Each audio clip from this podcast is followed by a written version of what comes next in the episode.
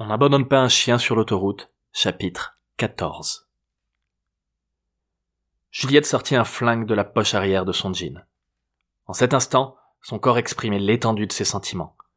Sa posture, pieds solidement ancrés au sol, dos fièrement dressé, épaules à peine pivotées par rapport à l'axe de son bassin, tête relevée bien haut, révélait toute la puissance que lui inspirait l'arme dans sa main.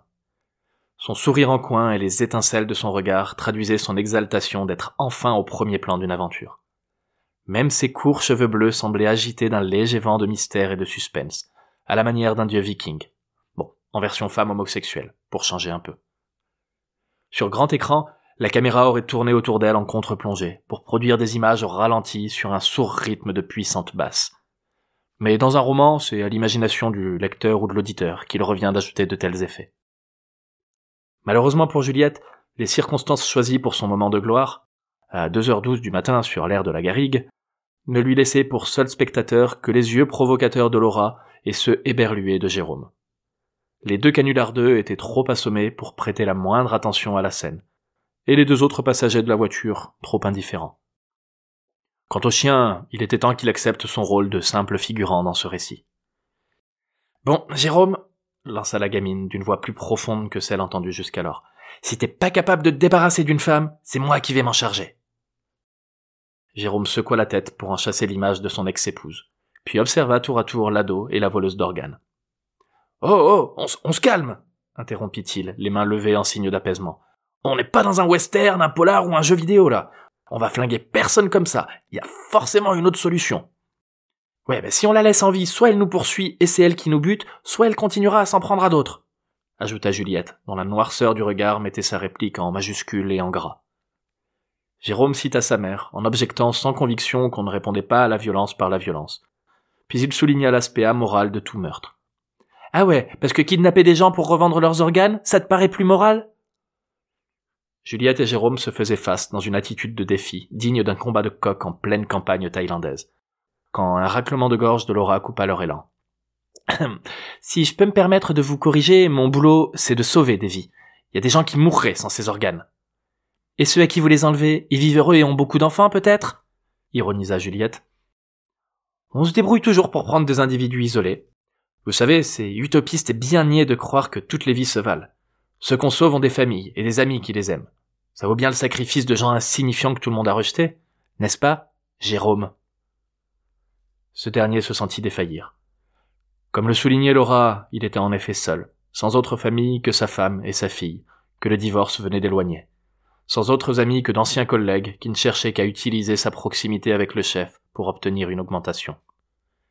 Seul et maintenant rejeté, puis bientôt oublié, à condition que sa fugue réussisse. Son cœur et ses poumons se serrèrent. Il massa son rein manquant, avala douloureusement sa salive chercha le regard de Juliette en espérant un soutien de sa part. Il n'y trouva qu'une méchante envie d'en finir avec cette scène. L'embarras qu'il éprouva en cet instant lui fit détourner le regard, et lui permit alors d'apercevoir un point rouge clignoter derrière les toilettes. En refocalisant son attention sur ce détail, il devina à côté un homme vêtu de noir. Un caméraman. Certainement un collègue des deux faux aliens, en train de filmer la fin d'un canular tombé à l'eau. Cette présence désola Jérôme car elle apporterait une preuve à sa présence ici, avec l'ado disparu, une voiture volée, une arme, après avoir fait acte de violence sur des innocents. L'eût-il bien cherché en se trouvant au mauvais endroit au mauvais moment? Il voulut faire un signe à Juliette pour lui indiquer la présence de l'intrus, mais il fut vite interrompu par la lueur naissante des deux phares d'une voiture les rejoignant sur cette aire abandonnée. Monte dans la bagnole, on fout le camp ordonna-t-il à une Juliette médusée. Il se précipita derrière le volant et démarra en trombe, laissant à peine le temps à l'ado de poser les fesses sur son siège. Derrière eux, ils entendirent la voix de Laura hurler. Il y a un contrat d'un million pour un rein de votre groupe sanguin, Jérôme. On mettra les moyens qu'il faut pour vous choper.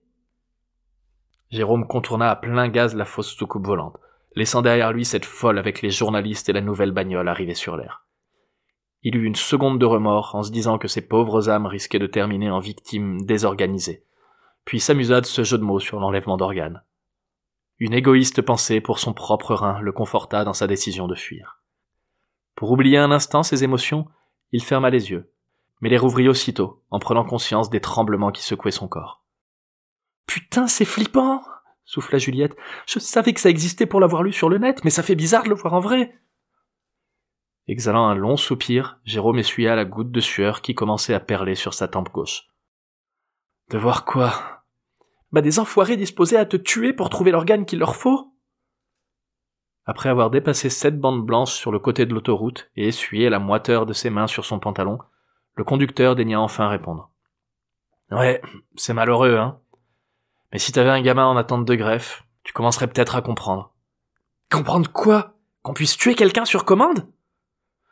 Comprendre que la vie d'un inconnu puisse importer moins que celle d'une personne aimée. Le silence se fit dans l'habitacle. Le regard de Juliette reprit sa place par-delà sa fenêtre. Jérôme osa croire qu'elle songeait à ses parents, puis espéra que sa propre fille ait au moins une pensée pour lui, qu'elle lui soit reconnaissante d'être encore en vie. Tu vois, Jérôme, vociféra Papicole à l'arrière du véhicule. L'avantage de l'abus d'alcool, c'est que plus personne veut tes organes. Sans prêter attention à l'alarme atterrie sur la pointe de sa joue, Jérôme répondit qu'il n'y avait pas matière à plaisanter sur un tel sujet. Je plaisante pas, mon gars, reprit le vieux, en posant une main qui se voulait réconfortante sur son épaule. Tu sais, moi j'ai passé ma vie à veiller sur celle de ma femme. Alors je sais ce que tu peux ressentir.